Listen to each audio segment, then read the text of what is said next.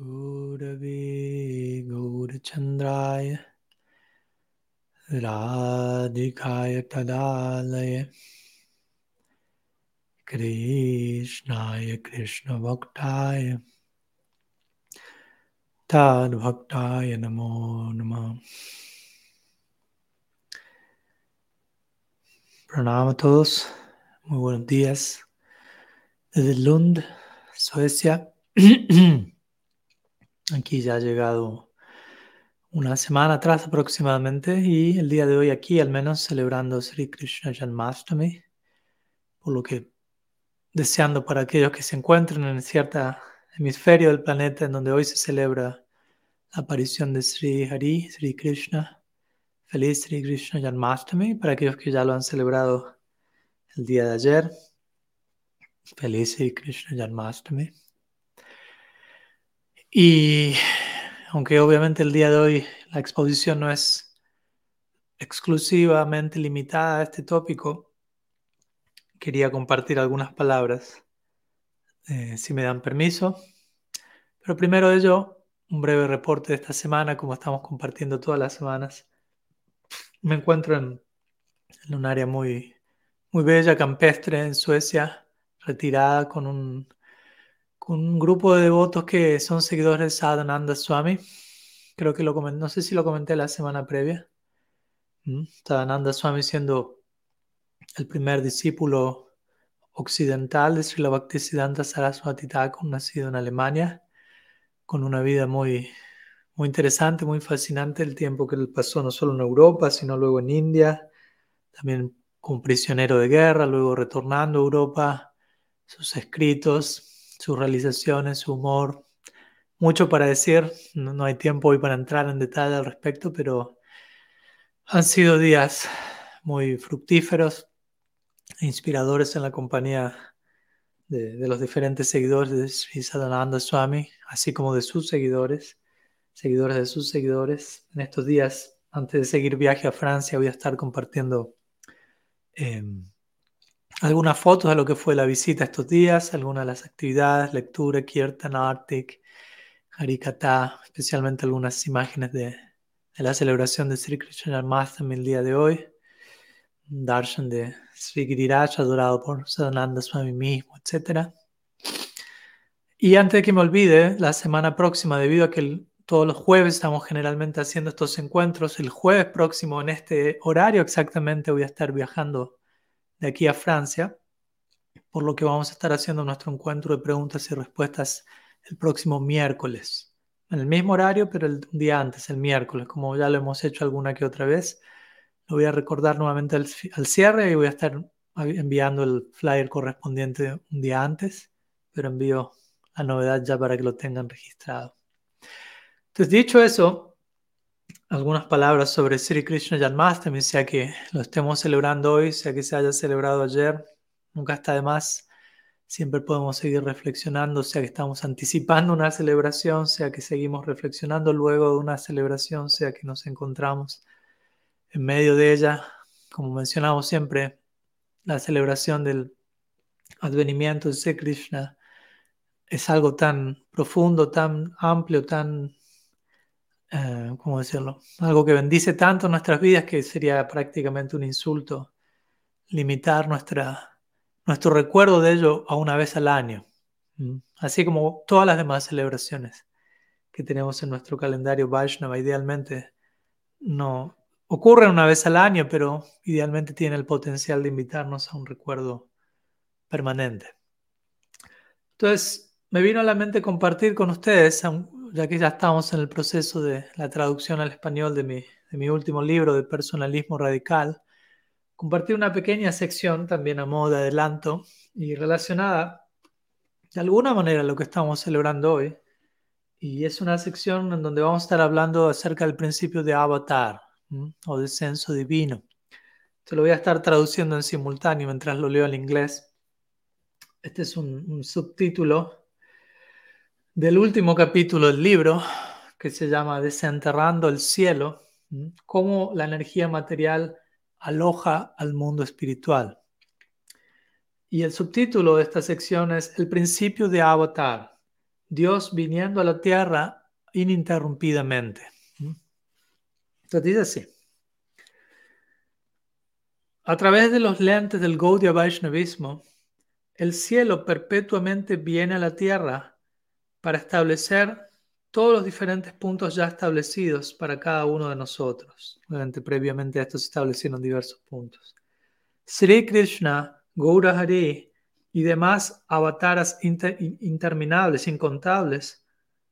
Avatar significa cruzando de arriba hacia abajo. Todos estos avatars vienen una y otra vez a este planeta y ejecutan su sagrado juego no dual. Otra manera de decir lila. Lila es juego, pero es juego no dual, no un juego dualista. En relación a qué tanto Dios se ocupa en dicho juego, sería suficiente invocar el término sánscrito principal que se refiere a Dios. Como decimos Dios en sánscrito, diferentes formas, pero una de ellas es Deva. Entonces, esa palabra es Deva, un término derivado de la raíz Div, la cual se traduce como jugar. El dulce absoluto, por lo tanto, es aquel, quien, aquel que juega. Literalmente Dios se traduce como Deva y Deva significa aquel que juega. Entonces, decir Dios significa aquel que juega. El dulce absoluto es aquel que juega. De por lo tanto, si el, si, el, si el, ser supremo principalmente se ve caracterizado por, por jugar, entonces su aspecto más confidencial únicamente va a estar, debe estar jugando, ocupándose en la más sofisticada forma de juego como su actividad central. Para los Gaudias, esta noción de un Dios plenamente juguetón, en el caso en el sentido de estar ocupado en juego, eh, desemboca en Sri Krishna, quien es descrito como Pranaya Kili Kalavilasam, o aquel quien siempre se deleita en el juego del amor. O también él es conocido no solo como Deva, sino como Deva Deva, aquel, el dios de dioses, o el rostro más juguetón de aquel que ya es de por sí alguien que se ocupa en juego. Si Deva significa aquel que juega, Deva Deva es aquel que juega entre todos los que juegan.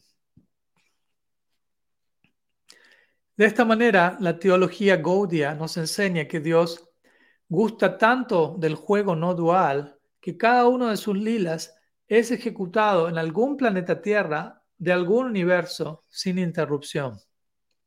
Luego de que el lila concluye en un planeta Tierra, comienza en otro para siempre, por siempre.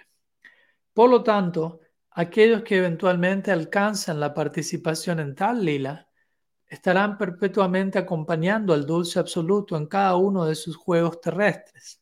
Como consecuencia, ellos permanecerán eternamente en la tierra como sagrados peregrinos, como permanentes sagrados peregrinos, eternamente acompañando al Ser Supremo y a su séquito sagrado en, su, en sus ropajes terrestres. En fin, una pequeña sección, no me quiero extender en demasía y un pequeño adelanto al respecto de, lo que es esta segunda trabajo que hemos publicado hace poco en inglés. Entonces, como acabamos de mencionar, hoy estamos celebrando, o ayer estuvieron celebrando, dependiendo de dónde nos encontremos, Sri Krishna Janmastami. Y básicamente lo que se celebra en Sri Krishna Janmastami es el nacimiento de Krishna o el nacimiento de Dios, por contradictorio que pueda sonar.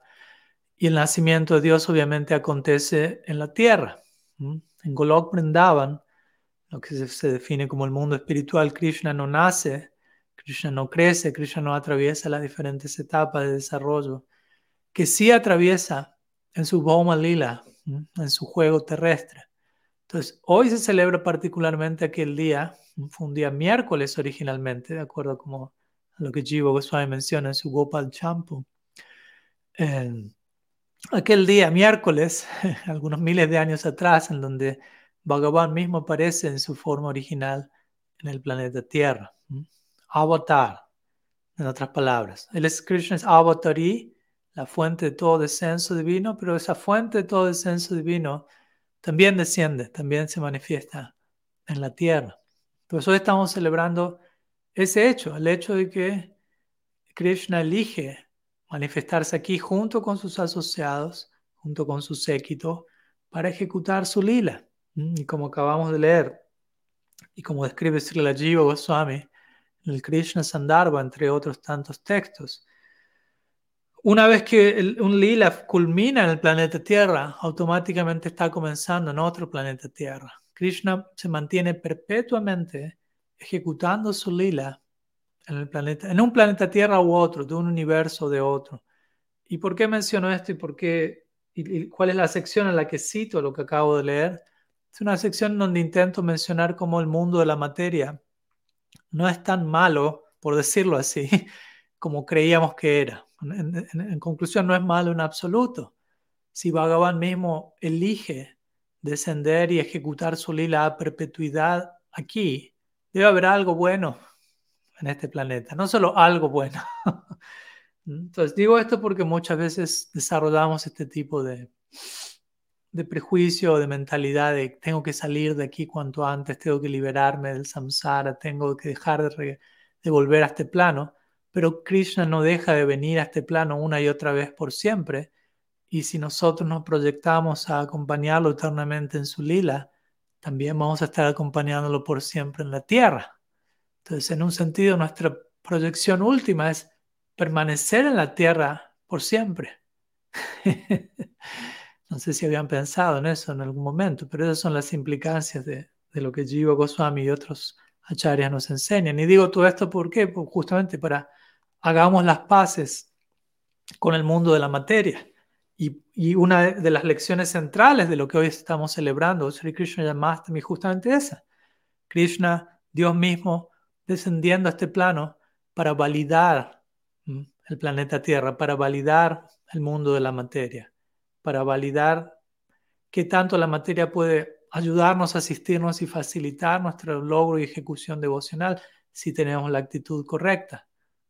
Todo, tiene que ver con tener la actitud correcta, no tanto con culpar la materia por ser un obstáculo al, logro que tanto anhelo alcanzar. Entonces, de ese lado, una pequeña reflexión, como digo, no, va a ser el tema central de todo nuestro encuentro, pero en un día como hoy no podemos pasar por alto algunas palabras en relación a, a qué significa Sri Krishna Janmastami y desde ya podemos ir tanto más y hay ilimitadas enfoques sobre los cuales podemos abordar una celebración como la de hoy, pero considero que una de ellas es la que estamos mencionando ahora. Hoy celebramos el advenimiento de Sri Krishna en la tierra, y en otras palabras, para ese advenimiento se implica que Bhagavan desciende aquí, y no solo desciende aquí una vez cada tanto, lo hace continuamente en diferentes planetas tierras. Y tenemos que, como digo siempre, tratar de aplicar en nuestra mente, desplegar cuáles son las implicancias de estas ideas. No solamente, que Krishna vino a la tierra. ¿Qué significa eso? ¿Cuál es la implicancia de ello? Que venga una vez, que venga continuamente. ¿Qué nos está queriendo decir ese hecho?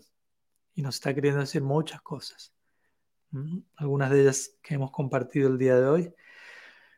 Así que, Sri Krishna Janmastami Ki Jaya. Vamos a a continuar con algunas preguntas que ya están llegando, algunas han sido enviadas también, así que voy a estar compartiendo ambos tipos de preguntas, veremos cuántas llegamos a abordar hoy.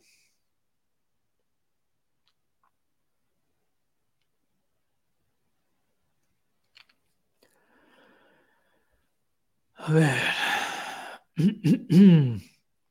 Hay una pregunta que fue enviada por Valeria Arcagni hace un, rato antes del encuentro desde Córdoba, que está un poquito ligada a lo que acabamos de mencionar, así que podemos comenzar por allí. La pregunta dice, ¿cómo puedo darme cuenta qué es lo que le puede complacer más a Krishna? ¿Cómo darnos cuenta qué es lo que complace más a Krishna? Hmm. Obviamente, gracias por la pregunta. Podemos responder de distintos lugares, pero es importante que entendamos o sea, por responder de manera básica, lo que más complace a Krishna es prema. Lo que más complace a Krishna es amor divino. Ahora bien, alguien puede decir, bueno, pero yo no he, no he llegado a esa etapa. Ok, tampoco eso quiere decir que no estamos complaciendo a Krishna en ninguna medida. Estamos estableciendo siempre, la pregunta es qué es lo que complace más a Krishna. ¿Qué es lo que complace a Krishna? Es una cosa, ¿qué es lo que complace más a Krishna? Tenemos que, ser honestos a la hora de definir eso. ¿Mm? Prem. Y obviamente a la hora de hablar de Prem, Prem tiene sus, el amor divino tiene sus etapas de subdesarrollo. ¿Mm? Sneha, Mana, Pranay, Raga, Nurag, Bhav, Mahabhav. Dentro de Mahabhav hay desarrollos y la personificación última del máximo desarrollo de Mahabhav es Mahabhav Sarupini Shirata Takurani. Entonces, en última instancia, podemos decir, no tanto lo que más complace a Krishna, sino quien más complace a Krishna es Sri Si tenemos que establecer esa jerarquía de manera mm, definitiva y clara. Ella es quien, justamente su nombre tiene que ver con eso. Es el, su, espíritu, ella es el espíritu mismo de, la, lo que Srila Rupa Goswami describe como anukuliena en su definición de Uttam Bhakti. El tipo de bhakti que aspiramos a ofrecer es anukul, significa favorable. En otras palabras, me ocupo en actividades que dan placer a Krishna e intento ocuparme en esas actividades con la intención de dar placer a Krishna, con la intención de ofrecer servicio placentero, favorable a Sri Krishna. Suena simple, pero no es tan fácil. Tratemos de, por un momento, detenernos y pensar al respecto sin neurosis, pero de observarnos con introspección y analizar qué tanto lo que realizamos eh, incluye la intención de complacer a Dios o qué tanto muchas veces lo que hacemos busca únicamente complacernos a nosotros como el objetivo último del placer. O incluso al dirigirnos a Dios muchas veces buscamos simplemente que nos brinde alivio, que nos brinde claridad, conocimiento, pero otra cosa es buscar complacerlo a Él. Y con esto vuelta no estoy condenando otros abordajes. Krishna mismo en el Bhagavad Gita contempla que diferentes personas se van a acercar a Él, Chaturvidabha, Yantimam, etc. Gyana, Gyani, Personas que están sufriendo, personas que están buscando riquezas, personas que están buscando conocimiento. Él les da la bienvenida, Él no las, no las está condenando. Pero al mismo tiempo hay una jerarquía en, el abordaje. Y es importante que al menos en teoría tengamos eso en claro para no engañarnos y para no simplemente tomar todo de la misma manera y hacer cualquier cosa y pensar, estoy complaciendo a Krishna al máximo y quizá no, ni siquiera estamos haciendo el, el, esfuerzo de introspección de pensar, ¿será que puedo hacer algo mejor o no? O al menos será que quiero hacerlo, no, ¿no? Como para ser honesto con uno mismo y en todo caso admitir lo que uno quiere, ¿no? Tampoco estamos aquí, ni Krishna está aquí obligando ni forzando a nadie a hacer nada, pero sí se espera que cada uno de nosotros seamos honestos con dónde estamos, con dónde queremos estar. Entonces, lo que más complace a Krishna es el amor divino, quien, más pos, quien es la personificación de ese amor divino en última instancia es Shirada, ella es quien más complace a Krishna. Por extensión, uno podría decir lo que más complace a Krishna es servir el servicio a ella y eso llega a, las almas condicionadas, si se quiere, a, través de la conexión con, con los sadhus, sadhusanga, parampara, etcétera, etcétera. Por otro lado, podemos decir, bueno, si alguien no tiene prem, lo que más complace a Krishna dentro, lo, ¿qué es lo que más, lo que yo puedo hacer hoy donde estoy sin ser un premika, alguien comprende, qué es lo que más podría complacer a Krishna dentro de donde estoy yo hoy? Bueno, esa es una pregunta que yo no puedo responder porque cada uno está en una situación distinta y cada uno de nosotros tenemos que preguntarnos basados en la idea, del ideal de Premo, del ideal de Anukul, de ofrecer servicios favorables. Por empezar, a Krishna le va a, le va a complacer que seamos... Hay diferentes versos en las escrituras donde Krishna dice, aquel que que comparte esta enseñanza con mis devotos es el más querido para mí, aquel que hace esto otro es el más querido para mí. Y de ese lado podemos obtener diferentes puntos de referencia. Pero en última instancia, digamos que lo que más complace a Krishna es, por empezar, que yo sea plenamente honesto con dónde me encuentro en mi situación actual.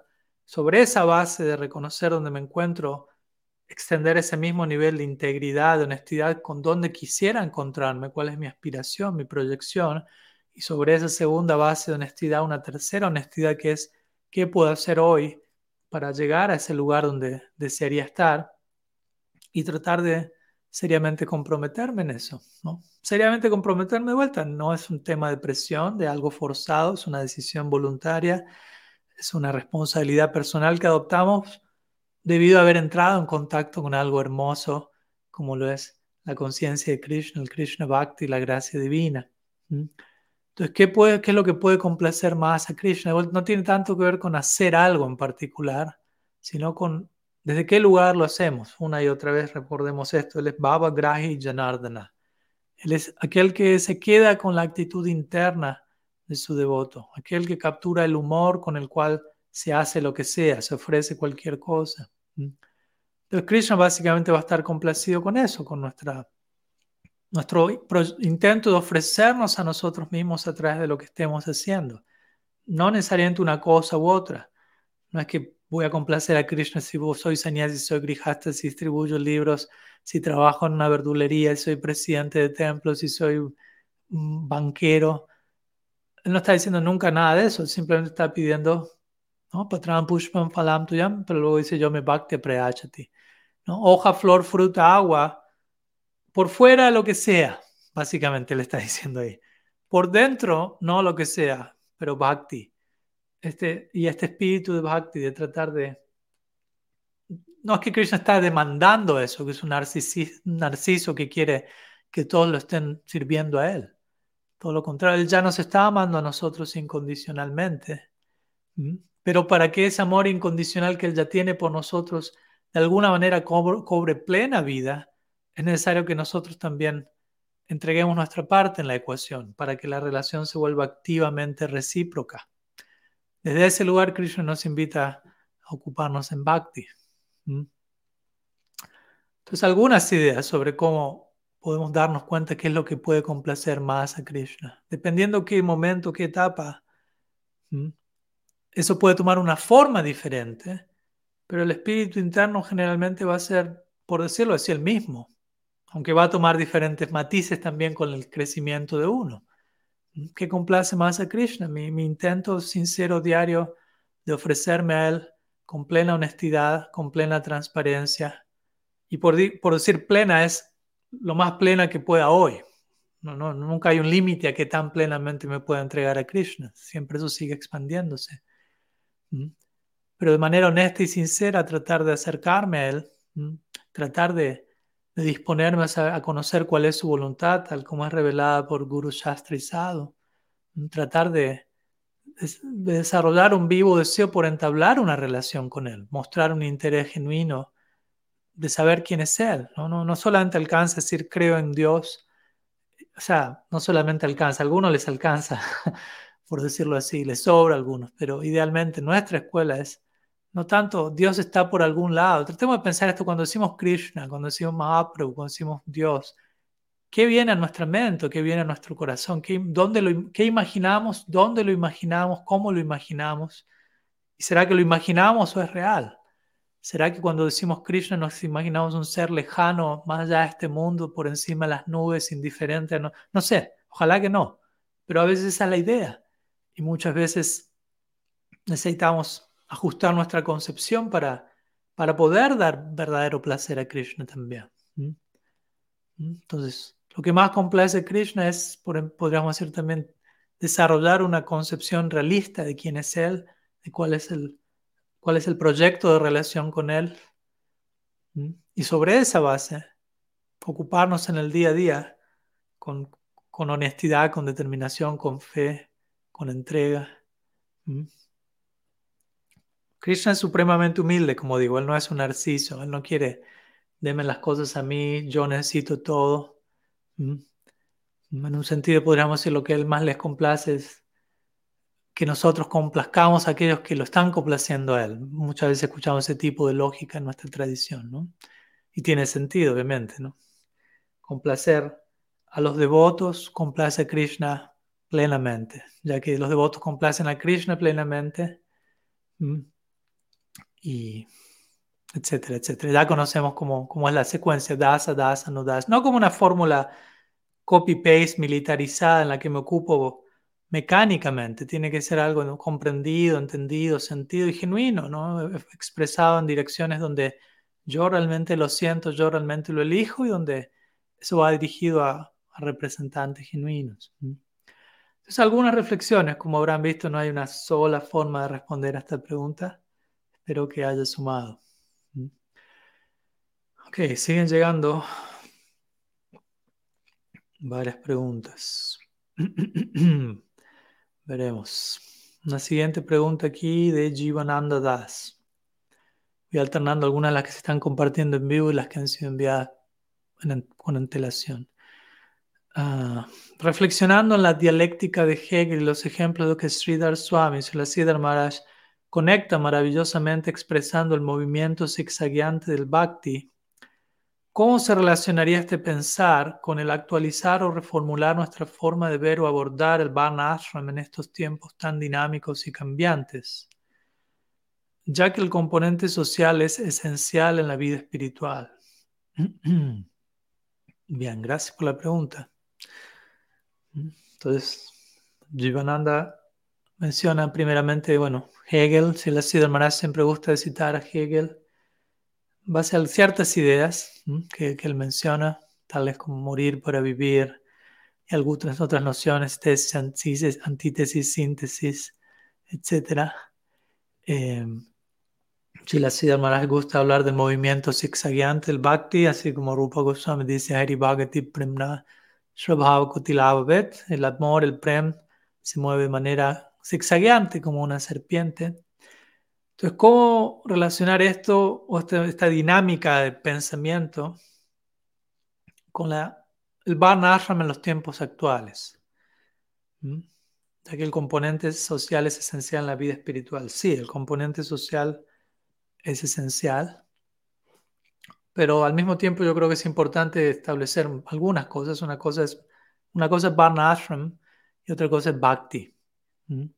Dentro de Varna Ashram, Varna Ashram originalmente fue un sistema social eh, establecido años atrás, eh, operativo en la cultura de la India, que obviamente fue llevado a cabo de manera bella y eventualmente también surgieron diferentes distorsiones a partir de eso y terminamos muchas veces escuchando nociones como el, sistema de castas y un nivel de discriminación excesivo hacia ciertas personas, que obviamente el Varnashram no habla de eso originalmente. Krishna mismo establece ese sistema, Chaturvarnyam Mayashrishtam, que dice en el Gita, yo mismo establezco Varnashram. Entonces Varnashram básicamente, ya que muchas veces entre devotos, y esto lo hemos hablado varias veces, hay un debate continuo sobre establecer el Varna Ashram en la sociedad actual y que toda la sociedad gire en torno a ello. Personalmente no, no considero que eso vaya a ocurrir, porque quizás muchas veces está apegada a la idea de los devotos pensando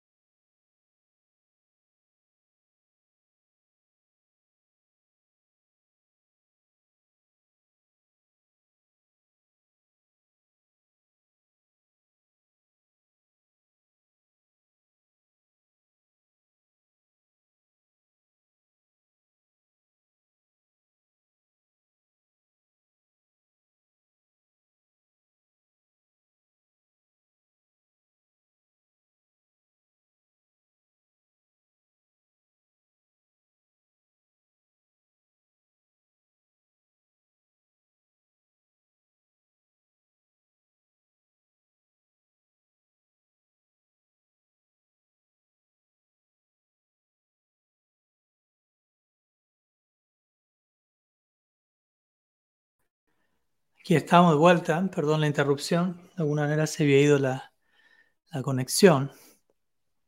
Así que tengo que retomar por donde estaba hablando. Estaba mencionando acerca de cómo a veces devotos piensan Varnashram va a ser establecido en todo el mundo porque conciencia Krishna va a conquistar el mundo entero. Personalmente no, no considero que eso esté ocurriendo, ni que vaya a ocurrir, ni que tenga que ocurrir necesariamente. Y por lo tanto, personalmente considero que una manera realista y práctica de establecer Varna Ashram, y no necesariamente el mundo entero, sino nuestra propia vida, cómo entender como Vaishnavas qué significa Varna Ashram para nosotros hoy. Varna Ashram básicamente es un sistema el cual promueve el cultivo de sattva como una base ideal para ocuparse en la vida espiritual. En otras palabras, se le invita a uno a entrar en una etapa de vida y, adoptar un tipo de vocación que sean lo más cercanos a la naturaleza adquirida de uno, de manera que uno se pueda mantener balanceado, pueda estar equilibrado en su día a día y sobre esa base de equilibrio físico, psíquico, emocional, financiero, uno pueda ocuparse en bhakti con una mente sádvica, que es la plataforma de despegue ideal hacia la trascendencia. Obviamente el bhakti no está limitado a sattva, un bhakti puede llegar y tocar a cualquier persona en cualquier situación, pero en general se vuelve más practicable y más sostenible en varios aspectos, acompañado, complementado con un estilo de vida sátvico. Entonces esa es la esencia de Varna Ashram, no tanto que tenemos que dividir el planeta Tierra en cuatro clases y cuatro, cuatro ashrams, etc. Ese es el modelo original para dar, transmitir esta idea esencial. Y esa, idea esencial sigue siendo aplicable hoy más que nunca, si se quiere. Todos necesitamos establecernos de manera equilibrada nuestra naturaleza, nuestro cuerpo mental, sutil, emocional, físico. Eh, muchas veces los devotos necesitan más eso que otras personas. en el sentido que muchas veces terminamos enfatizando mucho lo trascendental en el nombre de lo espiritual se termina generando una evasión y una negligencia de elementos eh, relacionados al cuerpo físico y sutil. Entonces, Varna Ashram tiene mucho que ver con eso, encontrar nuestro lugar en el mundo, si se quiere, y desde allí ocuparnos, desde allí trabajar, desde allí eh, desenvolvernos, si se quiere, y practicar bhakti o sea, estar, estar establecidos materialmente de manera que nuestra ocupación del bhakti no sea un escape ni una, una, evasión de lo que no hemos resuelto a nivel material. En gran parte el Varna tiene que ver con eso, de que podamos resolver ciertas cosas de forma que cuando nos dirijamos al bhakti no estemos usando el bhakti, si se quiere, explotando el bhakti por no haber resuelto ciertas otras cosas. Entonces, básicamente esa es la idea. Más allá de eso, si, terminamos dando más importancia a eso, al, al, Varna Ashram, nuestro Bhakti es Karma Mishra Bhakti, Bhakti mezclado con nociones de karma. Varna Ashram es otra manera de decir karma. Y obviamente la conclusión del Gita es Sarva Dharma ya. Krishna invita a Arjuna a hacer a un lado toda forma de Dharma que no sea Bhakti. Entonces nosotros, como parte de nuestro Bhakti, nos equilibramos materialmente dentro del marco del bhakti, no como algo separado, no, no vemos ideas de Varna como paralelas o separadas al bhakti, sino como un aspecto del bhakti. Desde ese lado, personalmente, yo hablaría en términos de Varna hoy en día, no solo hablaría a otros, sino lo abordaría yo mismo dentro de mi, propia práctica, trato así como trato de hacerlo en el día a día. Muchas gracias por la pregunta. Vamos a otra pregunta de las que han sido enviadas perdón, antes de la clase. También por Valeria Rakagni. La pregunta dice: ¿Qué es ser Goshtyanandi y qué es ser Vajananandi? ¿Mm? Entonces, estos son dos términos que, si no me falla la memoria, fueron originalmente establecidos por Srila Thakur Bhaktivinoda y también en sus escritos. Y básicamente significa aquel que encuentra Ananda, Ananda Gosti Anandi. Anandi es aquel que tiene Ananda, que experimenta Ananda en relación a Gosti. Gosti significa como ista Gosti. Gosti se refiere a reunirse con otras personas. Entonces, aquel que, que encuentra, y Vayan Anandi significa aquel que encuentra su alegría en Vayan, y en este caso Vayan se refiere más a una vida retirada y solitaria. Entonces, ¿qué es ser Gostyanandi? ¿Qué es ser Vajananandi? Básicamente, Gostyanandi se refiere a aquel que deriva su ananda central, por decirlo de alguna manera, al compartir, principalmente se lo traduce como aquel que no suele utilizar mucho la palabra predicador, ya que tiene ciertos tintes de evangelismo y proselitismo que, con los cuales no, hoy en día la palabra, no la palabra en sí, pero como la mayoría la, entiende la palabra. Entonces, es alguien que disfruta extendiendo el mensaje a otras personas. Ese es uno de, sus servicios centrales, hablando acerca de Krishna, extendiendo, no solo hablando, de vuelta, no, es, no estamos aquí hablando de un orador profesional, cualquiera puede hacer eso o prepararse para eso, sino como alguien que tiene una profunda práctica y naturalmente el resultado de esa práctica es rebalsar y extenderse hacia otros. Eso es lo que Prabhupada Bhaktisiddhanta diría. El mejor Gostyanandi, dijo él, es el Vajananandi que predica. En otras palabras, para ser un Gostyanandi, para entregar el mensaje a otros, primero hay que tener una práctica, ser Vajananandi, práctica. Y el resultado de esa práctica es lo que se le da, lo que se comparte en grupo.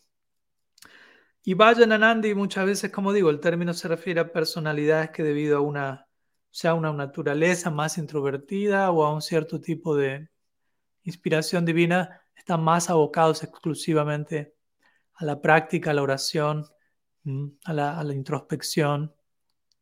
Y nuevamente, tengamos cuidado con generar un tipo de jerarquía innecesaria en términos de pensar uno es más elevado que el otro, porque he escuchado con el paso del tiempo ambas posibilidades. Aquellos que dicen, no, los, los Vajananandis están retirados, son egoístas, no están preocupados en ayudar a otros, son menos elevados.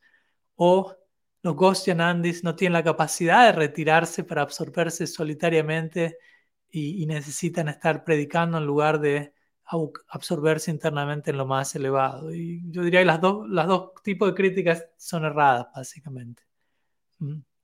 Entonces, puede haber personalidades en ambos grupos encontrándose el mismo nivel de avance. Y de vuelta, aquí no estamos para medir quién es más avanzado que el otro, criticar al menos avanzado, glorificar al más avanzado. Aquí estamos para apreciar que existe con estos dos términos, que hay diversidad básicamente, que Krishna no es eh, monocromático, ¿no? Krishna no es tan aburrido como a veces imaginamos o proyectamos que es. no es que hay una sola forma de hacer las cosas, una sola manera de llegar aquí o allá. Como, como estaba estos días conversando con los devotos aquí, ellos me comentaban que, que uno de los discípulos de Sadhananda, discípulas, quien luego se volvió Gurvi, Gurvi sería el femenino de Guru, y, y ella inició a otros aspirantes. Ella eventualmente compartió de manera confidencial su, la realización de su identidad eterna en el lila y en, su día a día ella cantaba una ronda, todos los días una ronda. Estaba el resto del día cantando, sin japa mala, pero estaba cantando absurd. Ella estaba casada, tenía su vida de familia, sus ocupaciones ordinarias, entre comillas, pero internamente desarrolló su Siddha Swarup, su identidad eterna de servicio en el lila. Y externamente, podríamos decir, cantó una ronda todos los días, ¿no? Y sé que varios devotos eso puede ser escandalizante, ¿no? Como, ¿cómo solamente una ronda? Hay que cantar 16 mínimo, u otros van a decir, si alguien tiene su Siddha Sarup desarrollado, mínimo tiene que estar cantando un lakh o tres lakhs, 64 rondas, 192 rondas, pero vemos que no hay una sola manera en la que las cosas se ocupen. Y obviamente no estoy diciendo esto como una excusa para que digamos, uy, genial, puedo cantar ahora una ronda por día y ya está, con eso llego. Entiendan a, lo que estoy yendo aquí, ¿no? Aquí no estoy tratando de promover una cosa u otra, sino mostrar que no hay una única manera en la que las cosas se dan, no hay, una, no hay un único gusto que Krishna tiene. Krishna tiene un paladar muy, muy amplio. Él es raza, pero él es Rasik Sekar. Él es el degustador último de todas las diferentes velocidades. Entonces él tiene un, ¿cómo decirlo? Tiene amplitud, tiene profundidad, ¿no? Y uno puede llegar a él de tantas formas diferentes. No de cualquier forma, no es que, bueno, ahora me, me invento mi propio proceso, hago lo que se me antoje y Krishna está forzado en, llevarme donde él, no desde ese lugar. pero tampoco es el lugar. Únicamente si lo hace así, es garantizado que llegó allí y si falló en esto, no hay manera de que esa persona haya llegado así, etc. Entonces, en fin, no me quiero ir de tema, pero algo relacionado a esta idea de Gostyanandi, Vajananandi. Y tampoco es blanco y negro, como mencionamos, ¿no? Eh, habla de, patrones predominantes en la personalidad de alguien, pero alguien puede ser un, como decíamos, un Gostyanandi, pero Prabhupada Tisyanta diría, el mejor Gostyanandi es el Vajananandi que luego comparte el mensaje. Entonces, hay un lado de Vajananandi en el Gostyanandi, similarmente un Vajananandi como Gorky Shordas Babaji, generalmente no se encuentra diseminando el mensaje, escribiendo libros, etc. Pero esporádicamente él también compartía el mensaje con otras personas. Entonces había, un, había momentos de Gostyanandi en él también. ¿Me explico? Entonces también para no ver esto como dos categorías en donde las personas tienen que encajar en una, en una caja o en otra, por decirlo así. Simplemente son dos, dos formas de hablar de ciertos patrones predominantes en la conducta, en la modalidad de uno. Bien, sigamos. Algunas otras preguntas aquí. Una pregunta de David Barrera. Eh, muchas gracias. Dice, todo lo que nos pasa es un mensaje divino o a interpretar. Y de no ser así, ¿Cómo no caer en falsas interpretaciones?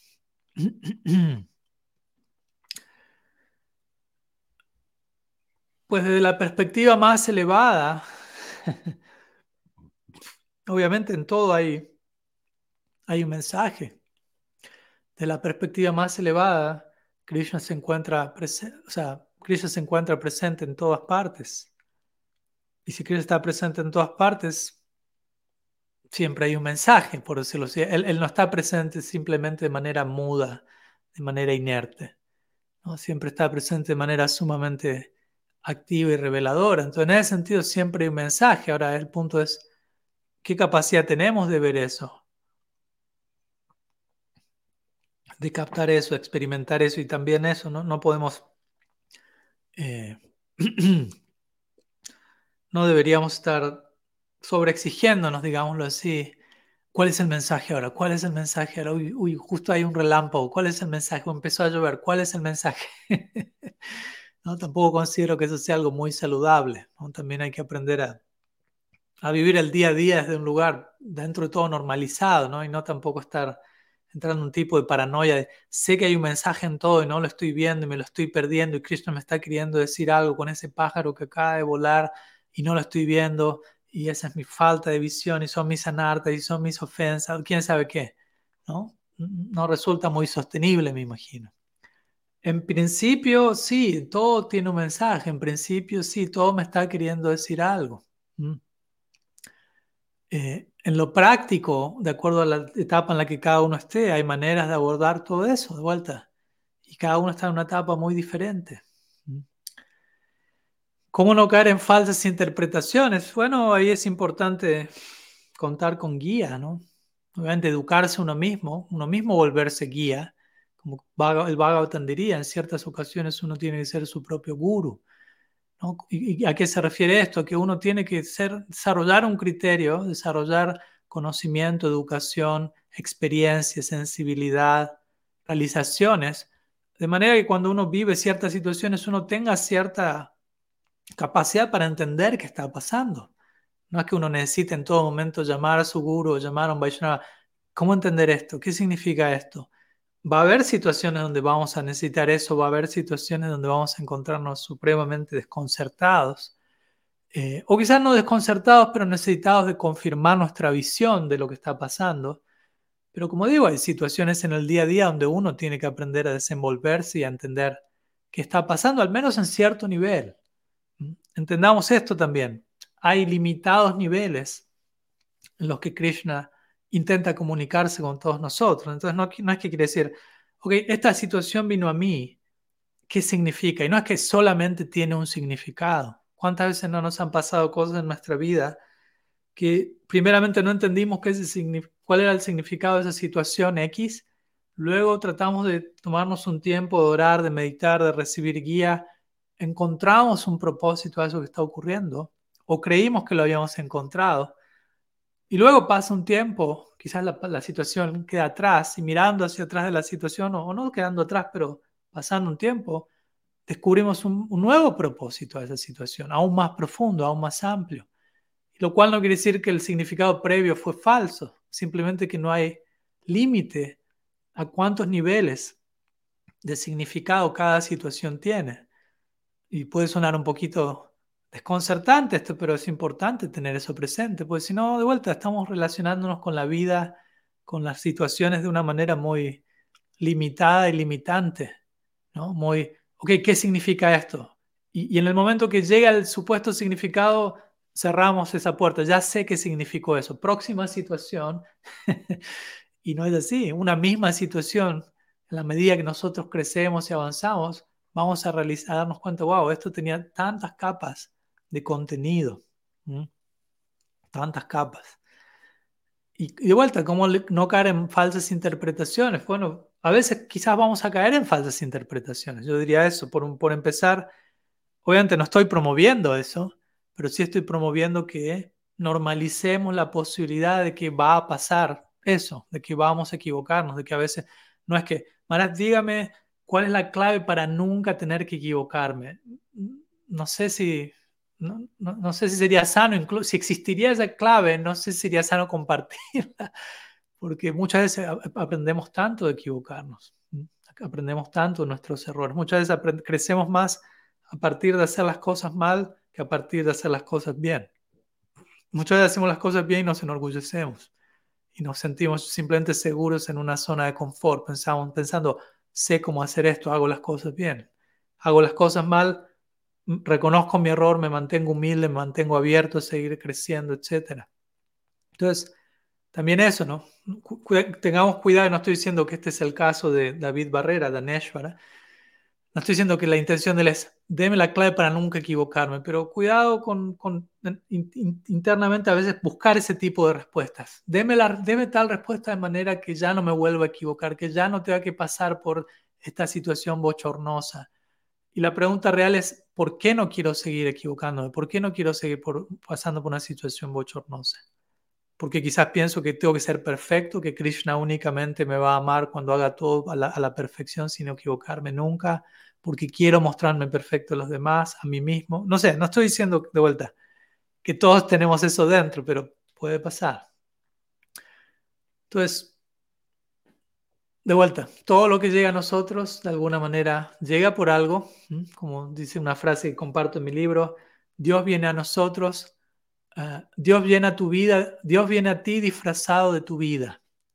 Dios viene a nosotros disfrazado de nuestra vida. Nuestra vida es Dios. Nuestras situaciones en el día a día que llegan son Krishna acercándose a nosotros. Es una manera muy para mí saludable de personalizar la situación, porque si no la situación queda como un poco impersonal, la situación, la vida, la realidad. Es Krishna mismo intentando acercarse a mí un poco más a través de esa situación en particular. Entonces, sabiendo eso de partida, en teoría, eso me mantiene abierto, ¿no? Me mantiene abierto a, escuchar qué me está queriendo decir esto, mantenerme abierto, orar, observar, no juzgar, observarme a mí mismo, porque generalmente nuestra tendencia es rápidamente catalogar situaciones, juzgar bueno, malo, deseable, indeseable, esto no debería estar pasando, qué tengo que hacer para que deje de pasar. Y todo eso son mecanismos de control que muchas veces debemos poner pausa primeramente y aprender a decir sí y recibir lo que está llegando, permitir, darle la bienvenida a lo que esté llegando, confiando en que eso llega por un propósito por empezar. Todo eso tiene, eso es lo preliminar. La etapa preliminar, nosotros interpretar correctamente la situación. Primeramente, permitir la situación, confiar en la situación. En un sentido, todo eso es interpretar la situación correctamente. Y cuando está esa etapa preliminar de apertura de un sí fundacional, un sí original, sí, no un no primero, no, no digamos no primero, digamos sí, le damos la bienvenida a eso no nos cerramos, no nos apuramos en catalogar qué está pasando, observamos en silencio, tratando de no juzgar, probablemente no nos salga muy fácil, probablemente seamos terriblemente malos en eso y eso de por sí nos está enseñando algo. Y permitir que la situación hable por sí sola y escuchar más que querer hablar nosotros. Y estar abiertos y orar y consultar con personas de, madurez y experiencia. Todo eso en conjunto ayuda a no caer en malas interpretaciones. Y si caemos en malas interpretaciones, darles la bienvenida y aprender de eso y entender que eso va a tener que pasar probablemente muchas veces para refinar nuestra capacidad de entender qué está pasando y como dijimos, no hay límite a cuántos tipos, cuántos niveles de significado tiene cada situación en mi día a día. espero que haya sumado, Daneshwar. Gracias por la pregunta. Aquí hay otra pregunta que me fue enviada unos días atrás. Dice, ¿podría explicar más acerca del detox de la purificación? Hmm. Eh, la pregunta cuando me fue enviada no me quedó muy clara y le pregunté a quien me la había enviado qué se refería y, él me comentó más en detalle que a veces se hace, la pregunta era más por el lado que muchas veces hace un énfasis intenso en que, eh, a menos que uno haga esto, esto y esto y uno se purifique, uno está mal o Krishna no lo va a aceptar, o uno es un caído, o uno es ofensivo, etcétera, etcétera. Eh, que obviamente, como se imaginarán, no es la manera en la que personalmente elijo abordar la idea de purificación. no estoy en contra de la noción de purificación, porque es importante mantener una, ¿cómo decirlo? una honestidad para reconocer que no somos seres plenamente iluminados por lo tanto, no es que cualquier cosa que pensamos o sentimos es revelación divina y debemos tener cierto, cierta vigilancia, cierta alerta en términos de cuáles son los movimientos internos que ocurren, los movimientos de nuestro mundo interno, y estar abierto, ser humilde y sincero de estar abierto para reconocer probablemente hay una buena capa de sesgo, de prejuicio, de parcialidad, de de vuelta, no como neurosis, no como autocastigo, no como nada extremo, sino como un realismo objetivo, sustentable. Entonces necesitamos purificar nuestra visión, necesitamos aprender a ver, necesitamos crecer, madurar, gradual y sostenible, como mencionamos siempre. Pero en última instancia, como siempre mencionamos, la conciencia de Krishna, Bhakti, Krishna Bhakti, no tiene tanto que ver con simplemente quitar lo negativo, porque a veces también si no se termina volviendo toda una obsesión en términos de lo negativo, sacarnos lo negativo, sacarnos lo negativo y olvidamos de pensar en términos positivos en relación a lo que estamos haciendo, de qué va nuestra práctica. Y no debemos olvidar, nuestra práctica en última instancia es positiva, bhakti, amar a Krishna, servir, darnos, ofrecernos voluntariamente, celebrar la gracia sin causa que le ha dado propósito a nuestra existencia. Es una vida de, verdadera celebración. Kirtan significa eso, movimiento, una celebración continua, colectiva, grupal, universal. ¿Mm? Y en el marco de esa celebración, en el marco de esa dedicación, en el marco de esa fortuna, ese regalo recibido, intentamos reciprocar, nos ocupamos en bhakti y surge la purificación como un subproducto de ello. No debemos buscar la purificación como algo que nos va a cualificar para bhakti. El bhakti proviene del bhakti, el bhakti no proviene de la purificación. El bhakti genera purificación, pero obviamente para abordar bhakti debemos hacerlo con un corazón honesto. Es lo que el Bhagavatam dice, Dharma pravito kaitavo, traparamuni satam.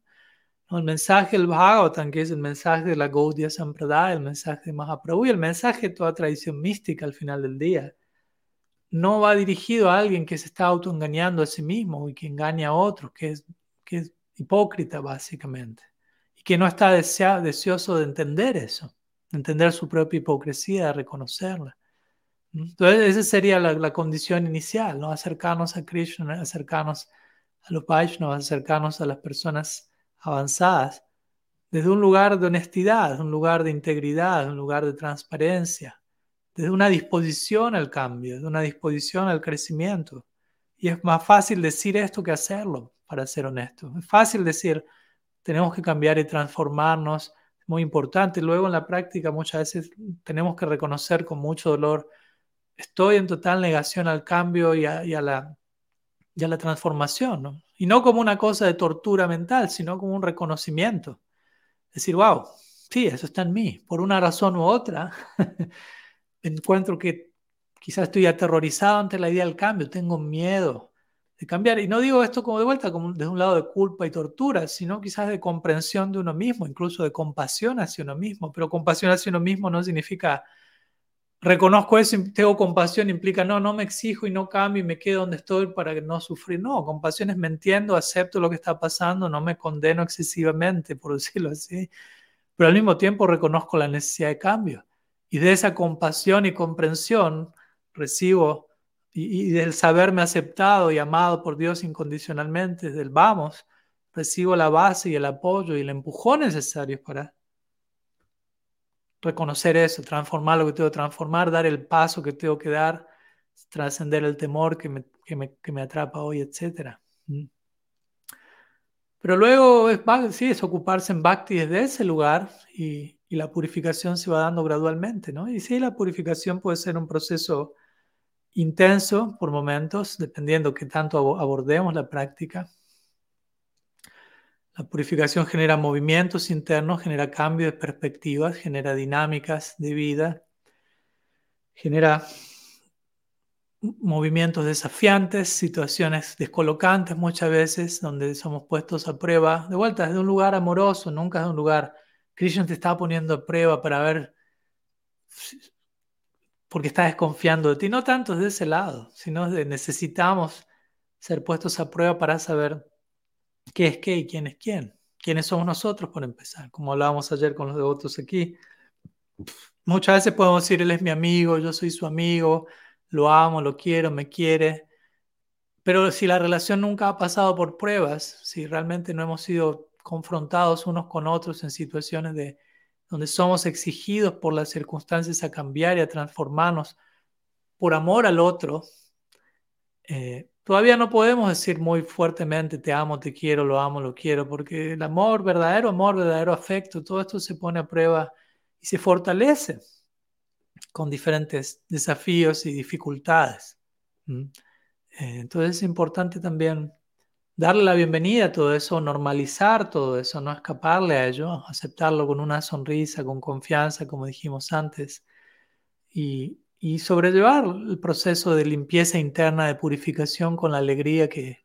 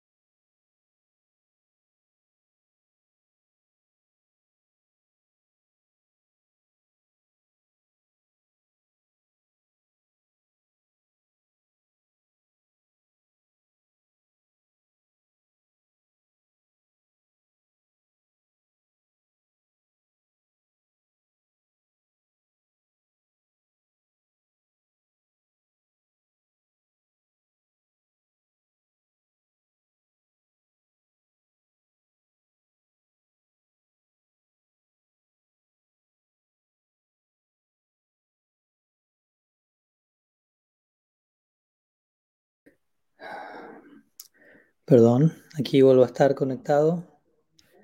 Uh, la señal no estaba funcionando muy bien. Aquí, como verán, me tuve que trasladar a otro cuarto y sin la cámara y sin el micrófono usuales.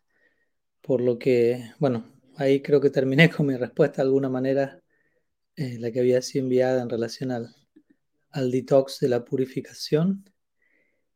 Y siendo que aquí se me está complicando para seguir con las preguntas porque estoy en un cuarto donde están teniendo otras charlas y otras conversaciones y ya estamos a una hora.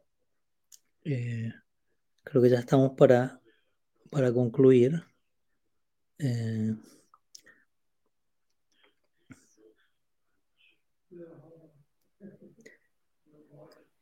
bueno, hay una última pregunta que veo aquí, la voy a hacer, creo que tengo unos minutos y voy a hablar no tan fuerte, espero que me escuchen desde allí. Es una pregunta de Jana Sarma, dice, he observado que dentro de las instituciones, Gaudiya Vaishnavas y otras instituciones religiosas en las que he participado, ha habido, han habido los mismos inconvenientes por negligencia a la hora de manejar el poder o a través de roles de autoridad. ¿Cuál piensa que pueden ser los factores que generen daño aquí y cuáles son los que debemos estimular y conservar? Bueno, gracias por la pregunta. Obviamente es un tema extenso que no, no hay una sola manera de responder a ello. Esos patrones se encuentran en, no solo en estructuras religiosas, en, toda institución, en toda jerarquía, partiendo de la familia, en el hogar. Encontramos muchas veces eh, estas dinámicas de poder. Básicamente eso está eh, muy presente desde el vamos, en, jerarquías, incluso si uno estudia el reino animal, está en el ADN biológico evolutivo, si se quieren, diferentes especies, ¿no? diferentes miembros eh, más poderosos que otros dominan, estructuras de poder y autoridad de vuelta, no solamente es algo limitado al Gaudiya Vaishnavismo o, o, o, a, instituciones religiosas. En un sentido, personalmente, no, no es que la palabra poder sea algo malo, la palabra autoridad sea algo malo, todo ello debidamente expresado es correcto, por eso idealmente en la sociedad Varna como hablamos previamente, los kshatriyas, quienes eran las personas que manejaban, lidiaban con poder y autoridad, al mismo tiempo recibían por encima de eso el poder y autoridad de los brahmanas. Entonces, de ese lugar, el poder y poder, poder simplemente significa, sí, quizás posición, significa influencia, y de ese lado significa poder. Y algo poder es algo que tiene que ver con el poder, es algo poderoso, y poderoso significa, puede generar una influencia poderosa a nivel positivo o a nivel, favor, o a nivel negativo. Entonces, ¿qué, ¿qué, debemos estimular y conservar? Bueno, obviamente aquellos que están en esas posiciones de rol y autoridad y poder, porque de vuelta no es que hay que aniquilar toda jerarquía, todo posicionamiento, pero quizás hay que replantearse de qué lugar lo, estamos sobrellevando, como estuvimos hablando previamente de cómo a veces se concibe eh, la relación guru-discípulo desde un lugar demasiado piramidal, demasiado jerárquico, y se pierde de vista también ciertos aspectos de la relación que deben estar allí, de intimidad, de servicio mutuo, de trabajo de equipo, aunque siga habiendo una jerarquía, aunque siga habiendo un poder y una autoridad, pero con ciertos otros elementos de por medio. Entonces, de la misma manera podríamos decir en otras dinámicas sociales, eh, la posición de poder, la posición de autoridad es necesaria si es ejecutada por alguien que tiene adicar, que tiene cualificación para ello, no solo que tiene calificación para desenvolverse, sino que tiene calificación para ser humilde, para ser agradecido, para ser sirviente de todos los demás. En última instancia, esa es la identidad última. Tengo esta posición, esta influencia es para servir a otros, no, no para servir a los demás. Y obviamente sabemos que somos muy débiles y fácilmente influenciables, especialmente en situaciones de poder, especialmente en situaciones de influencia. Incluso está corroborado física, física científicamente, biológicamente. Diferentes elementos dentro de nuestro cuerpo empiezan a aumentar y a potenciarse y uno tiene que saber qué hacer con eso, cómo lidiar con eso. Por, por eso es muy importante también para mí que aquellos que están en posiciones de influencia, poder, eh, puedan tener relaciones con personas que no son necesariamente súbditos o inferiores, sino relaciones con iguales, relaciones con mayores, como di el ejemplo, kshatriyas, brahmanas, o alguien que es guru, que tiene relación con, con otros gurus, con otros hermanos espirituales, con otras dinámicas que, en donde no solamente la persona está limitada a su rol jerárquico de poder, de autoridad, y de vuelta estoy hablando de manera general, cada situación es única, cada sistema específico donde algo así se da ha de ser abordado de manera específica y puntual. Eh, pero espero que sume en alguna medida. Y bueno, básicamente esa es la última pregunta. Vamos a dejar aquí porque aquí también vamos a tener otro programa más tarde, un segundo programa para Sri Krishna Janmastami con los devotos aquí en Suecia. Pero bueno, perdón los accidentes técnicos, cada tanto ocurre. Generalmente ha habido buena conexión aquí todos estos días. La primera vez que, que se corta dos veces Wi-Fi tuve que correr hasta este otro cuarto, pero de alguna manera logramos realizarlo. Y vamos a dejar aquí, espero que hayan tenido un bendecido Jan Master y lo estén teniendo el día de hoy. Y les recuerdo, la próxima semana, siendo que voy a estar viajando el día jueves, a Francia. Vamos a estar teniendo nuestro próximo encuentro semanal de preguntas y respuestas el día miércoles, no el jueves. Miércoles en el mismo horario. Voy a estar enviando el flyer el día martes como recordatorio, pero por si lo quieran agendar.